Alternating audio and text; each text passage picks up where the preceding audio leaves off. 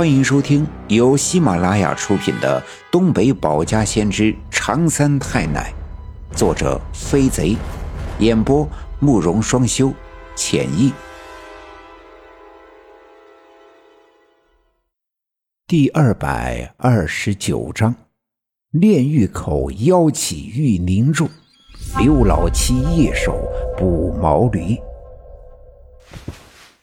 我接过他递给我的毛巾，擦了擦脸上的汗，转身跑出了他的小卖点。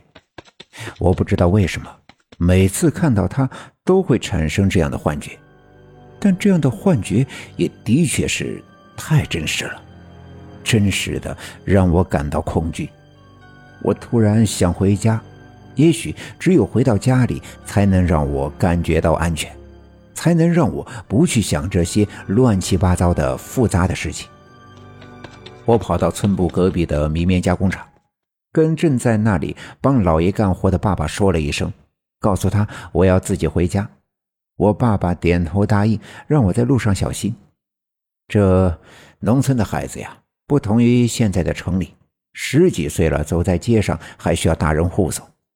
农村的孩子四五岁的时候便在村子的上上下下疯跑，整个村子的人都认识。不管是否熟识，或是有亲缘关系，都能帮忙照看一眼。所以我自己回家是一件很正常的事。我自己独自走在回家的路上，心里是五味杂陈。我已经决定不再去理会那些纷繁复杂的事情，不再去想我的前世是什么，今生又是什么，不去管所谓的四方煞的封印，也不再理会。我是否是常三太奶的徒弟？不想去听到那些别人听不到的声音，不想去看到那些别人看不到的幻觉，不想再看到任何形式的未来。我只想安安静静的做一个八岁的孩子，上山打鸟，下河摸鱼。冬天，在村子南面那条冰冻的小河的冰面上畅快的玩耍。弄湿了棉鞋也不怕，回家之后可以大口的吃饭，无忧无虑的睡觉，不理会哪一天是世界末日。就算哪一天真的会来临，至少在它来临的这些日子里，我很快乐，我没有烦恼，没有忧愁，我不必再去肩负一个超越年龄的负担。其实，我很难做出这样的决定，因为我不管想不想。那些事儿呀，它就在我的心里，没法抹去，没法忘记。那些幻觉就会在我不经意的时候出现在我的眼前。我边胡思乱想，边往回走。路过王革命家的时候，还是下意识的往院子里看了看。那团笼罩在王革命家的黑气依然存在。仍旧像我每次看到的一样旋转着向上渗透，直上云霄。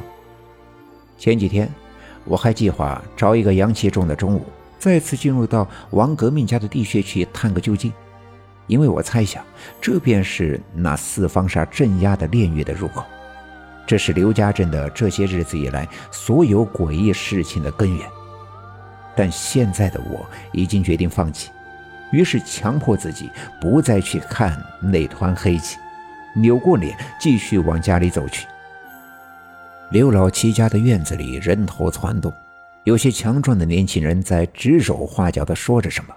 有几个我熟悉，是刘老七家的亲属，看来是刘老七找他们来，又帮他做什么事情。刘老七无意间一歪头，看见我从大门口经过，赶紧跑过来，拉着我的手说。孩子，孩子，你快来，你快来，跟大家伙说说，你上午的时候在我家都看到了什么？我有些意外，并不知道他找的这些人要做的事情跟我有什么关系，但我知道他问的是早上的时候我在他家看到了母驴半夜的时候跟他驴驹子相会的事情。于是，在人们的惊讶的目光中，我伸手指了指他家的院门。昨天半夜的时候，这大母驴的孩子就出现在那儿。大母驴一定是听见了他的声音，想与他见面，这才挣脱了缰绳跑了出来。尽管我说的是神乎其神，可他们肯定完全相信了，这从他们的目光中就可以看得出来。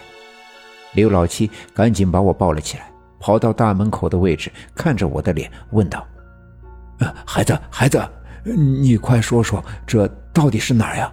到底是哪儿呀？”我有些不耐烦，虽然我只有八岁，但毕竟还是一个有礼貌的孩子。我伸手指了指他们家院子的大门，就在这儿，他是从西南边的河套走过来的。说完。我就伸手指了指对面的河套，大家顺着我手指的方向踮起脚来张望。